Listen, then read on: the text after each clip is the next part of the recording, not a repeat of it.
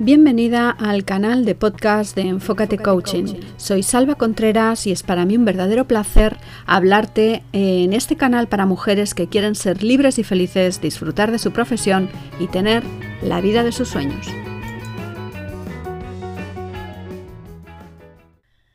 Todos tenemos miedo en alguna ocasión. Cuando era niña yo recuerdo que tenía miedo de que un monstruo se escondiese debajo de mi cama y que me atacase mientras dormía. Mi imaginación entonces era desbordante, y ese miedo me hacía mirar siempre antes de acostarme debajo de la cama y dentro del armario. Es muy posible que a ti te ocurriese algo parecido, porque en la etapa infantil es habitual tener ese tipo de miedos, pero de adulta, ¿de qué tienes miedo tú? ¿Sabes realmente lo que es el miedo? Porque el miedo no es más que una emoción, un cambio bioquímico. Tener miedo no es malo, al contrario, tiene la función de ayudarnos a sobrevivir. Nos llena de adrenalina y nos prepara para ponernos en guardia y dar una respuesta ante un peligro inminente si es necesario.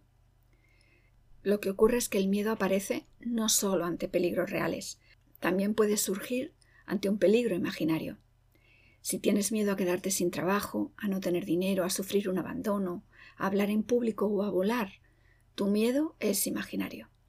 Son situaciones posibles pero no probables.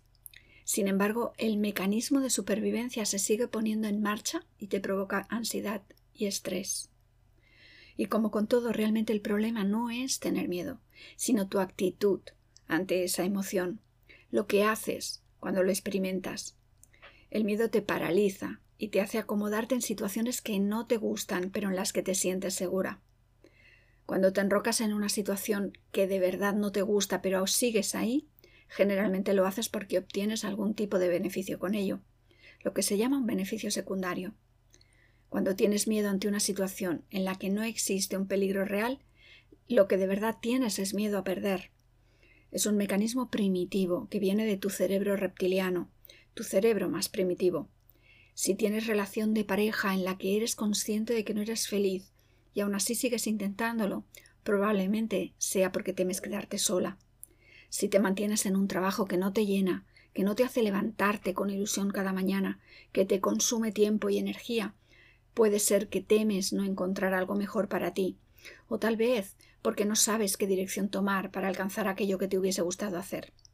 Para ti es una situación nueva que no reconoces, de la que no tienes referencia ni experiencia anterior, y tu mente pone en marcha un mecanismo de defensa para protegerte, el miedo. Como ya he dicho otras veces, tu mente crea tu realidad. Eso es un hecho. Y el lenguaje interno que utilizas tiene mucho que decir al respecto. Si te dices continuamente que no puedes, que no sabes, que no eres capaz, seguro que va a ser así. Es lo que se llama profecía de autocumplimiento. Aunque no seas consciente de ello, tu conducta te llevará por un camino por el que se van a cumplir tus pensamientos, y eso reafirmará tu decisión de no hacer nada.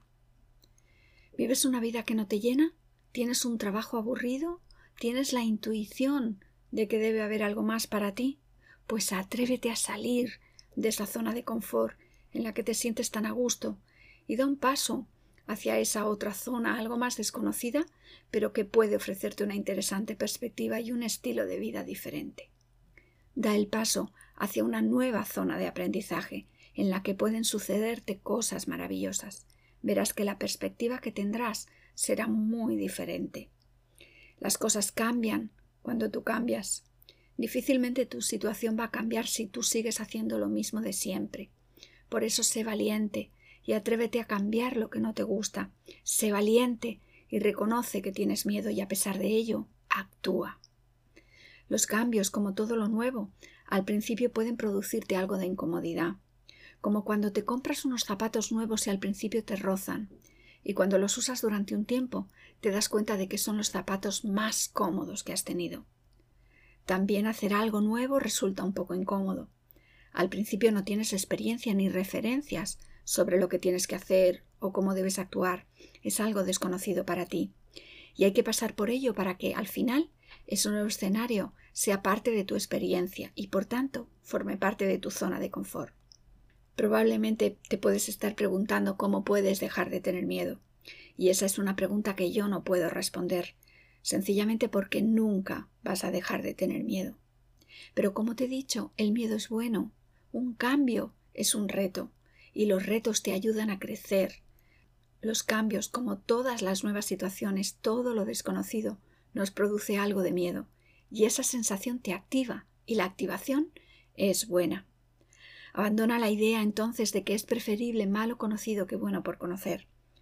Y para que te vayas acostumbrando, te propongo que todos los días hagas pequeñas cosas que te incomoden, que te supongan un reto, para ir aprendiendo y puedas irlas incorporando como experiencia a tu zona de confort. Sé consciente de que cometerás errores, y eso es bueno.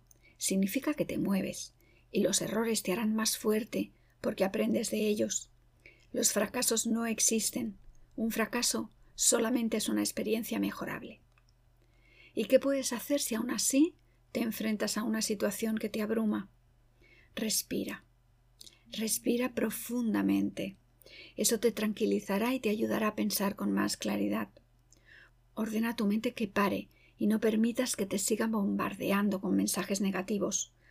Puedes crearte si quieres algo que te sirva de anclaje, que te ayude a calmar los pensamientos negativos cuando lleguen.